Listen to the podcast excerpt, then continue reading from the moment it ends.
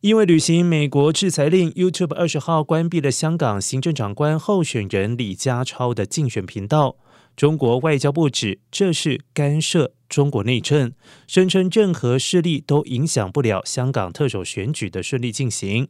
汪斌称，这一行径再次暴露了美方的政治目的，不惜破坏言论自由、资讯传播自由以及网络空间公平公正秩序的虚伪双标，以及打着各种旗号干预香港事故、干预并且破坏包括香港第六任行政长官选举的险恶用心。